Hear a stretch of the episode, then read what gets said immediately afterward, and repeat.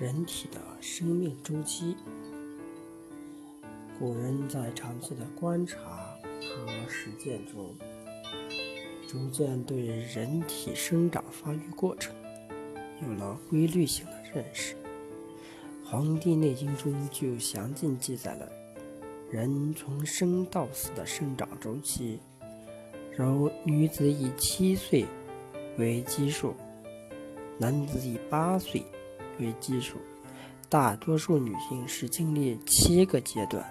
男性则经历八个阶段，这样就完成了从生长到表老的过程。